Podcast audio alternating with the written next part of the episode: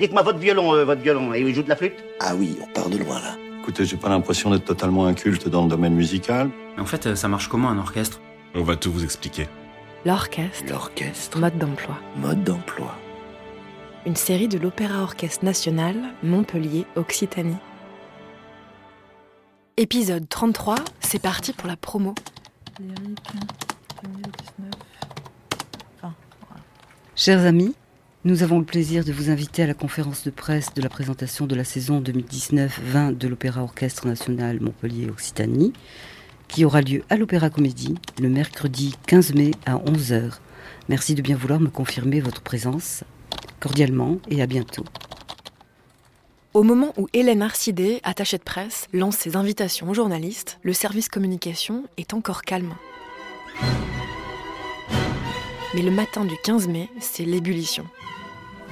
Oui, Anita, je viens de quitter Berakaza. Tu es où du coup On arrive là, on est dans l'ascenseur. Le jour du lancement de saison est enfin arrivé et Anita Katouache, chargée de diffusion, gère une mission des plus cruciales. Alors là, euh, on va, euh, on va directement sur le quai de déchargement. Les programmes euh, secrètement viennent d'arriver. C'est vraiment top secret. Il y, a, beaucoup de mouvements parce qu'il y a des congrès là dans le Corum. Donc il y a, beaucoup d'allers et venues. Il faut faire attention qu'ils ne nous embarquent pas notre matériel. Donc tout est sous cellophane. euh. 20 000 plaquettes contenant un programme encore inconnu de la presse et du public viennent donc d'être livrées. Et Anita va se charger de les diffuser un peu partout, dans près de 400 lieux culturels différents. Au service communication, quand, un- quand on a un support de communication qui est livré, il y a toujours un espèce d'effet de Noël quand on ouvre un carton. Audrey Brahimi, chargée de la communication digitale. Euh, quand Anita arrive et que voilà, on a reçu les programmes. Mais la brochure de saison, en fait, c'est tellement d'émotions. C'est la, c'est l'aboutissement en fait d'un d'un vrai travail. C'est-à-dire qu'en même temps qu'on termine une saison, il y en a une nouvelle qui se prépare. Et, et ça, ce document-là, c'est un peu la, la- voilà, la représentation de tout ce travail qui a été fait et surtout de tous les beaux spectacles et concerts qui sont à venir euh, à la rentrée. C'est un grand jour. Voilà, ça c'est, euh, allez, sans mentir, euh, quatre mois compliqués. Pascal Dufour, responsable du service communication. Donc quand ça se termine comme ça, c'est super. L'année dernière, quand j'ai ouvert la plaquette, j'étais déconfit. Parce que le choix du papier me convenait pas du tout. Et euh, c'était très terne. Voilà, alors que c'est, voilà, ça, ça c'est top. Euh, on a travaillé euh, avec la communication cette année avec euh, encore des couleurs super flashy. Je pense que c'est de plus en plus flashy.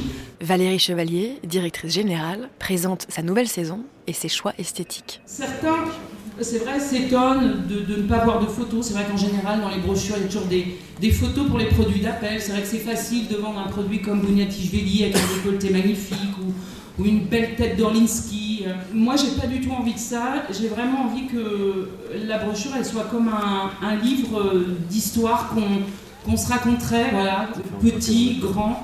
Donc il n'y a pas de photos, on se rattrape avec les réseaux sociaux, Avril, Emma euh, et également Audrey travaillent bien sûr avec des photos, avec des vidéos, avec des clips. Mais c'est important pour moi d'avoir ce geste qui est aussi un geste manuel, artistique et qui se rapproche de, nos métiers en fait qui sont euh, quasiment des, des métiers d'artisanat. euh, et on est absolument ravis de toutes ces illustrations.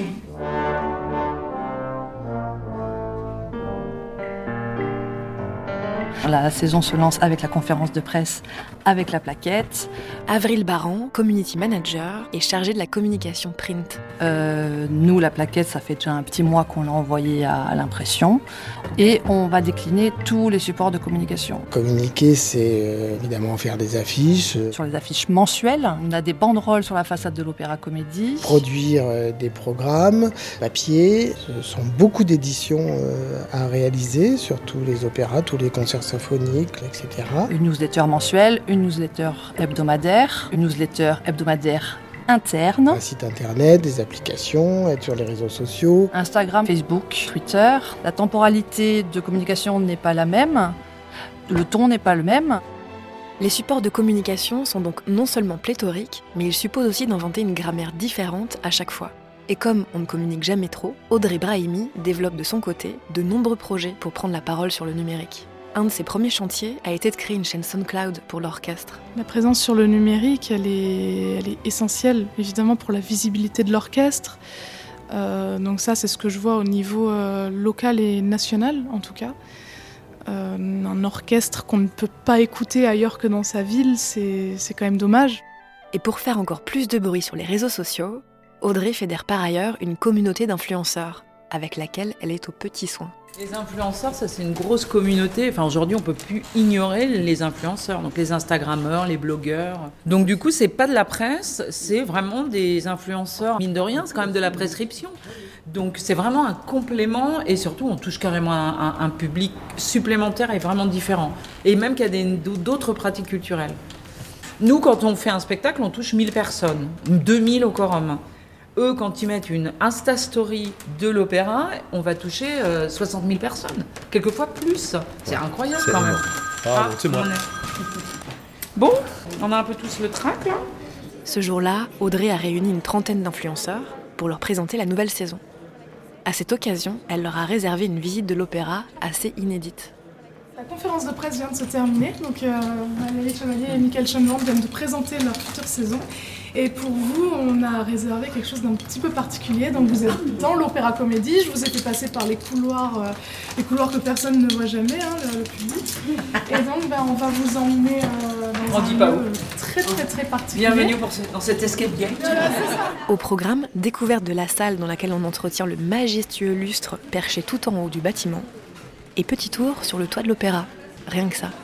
Alors faut, faut, faut pas avoir le vertige. hein. On va suivre Gabriel Elayel qui est notre directeur technique. Enchanté, bienvenue. Une fois menées toutes ces actions de communication, s'il y a bien un endroit où on peut prendre le pouls et mesurer la réussite d'une campagne, c'est bien la billetterie. Opéra Orchestre National de Montpellier, bonjour. Alors vous retirerez les places directement à la salle Molière. hein? Madame, quelqu'un s'occupe de vous? Alors euh, en quelques chiffres, donc euh, la billetterie c'est environ euh, 100 000 euh, billets édités par an. Fabienne Roche, responsable de la billetterie. C'est environ 2000 abonnés, environ 500 euh, Moonpass, 172 euh, horaires de spectacles différents, donc 172 levées de rideau euh, seulement. Moi, je parle seulement des levées de rideau euh, payants, puisqu'on fait aussi beaucoup de levées de rideau euh, gratuites. Et voici toutes vos places. Avec plaisir. Bonne journée, au revoir. La saison est mise très très rapidement sur Internet de manière à ce que euh, les spectateurs puissent y avoir accès. Et ils s'abonnent. Et On a des abonnés depuis 30 ans. Euh, ils prennent un abonnement symphonique systématiquement depuis 30 ans, ou lyrique, ou etc. Ce qu'ils veulent, eux, c'est leur place. Principalement, c'est la place. M20, M22, vous étiez. J'ai retenu ça. Vous connaissez? Oui.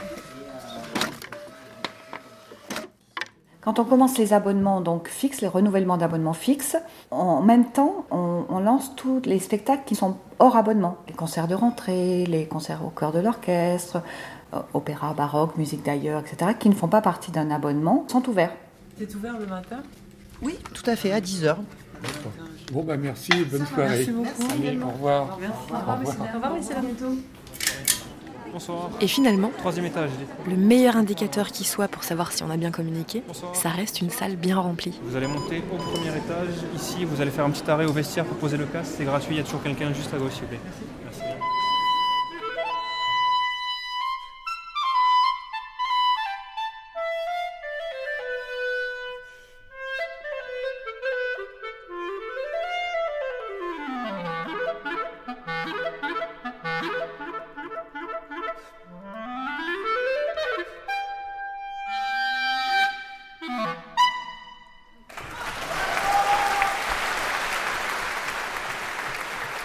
L'orchestre, mode d'emploi. Retrouvez chaque semaine de nouveaux épisodes sur le site de l'Opéra Orchestre Montpellier et sur toutes les plateformes de podcast.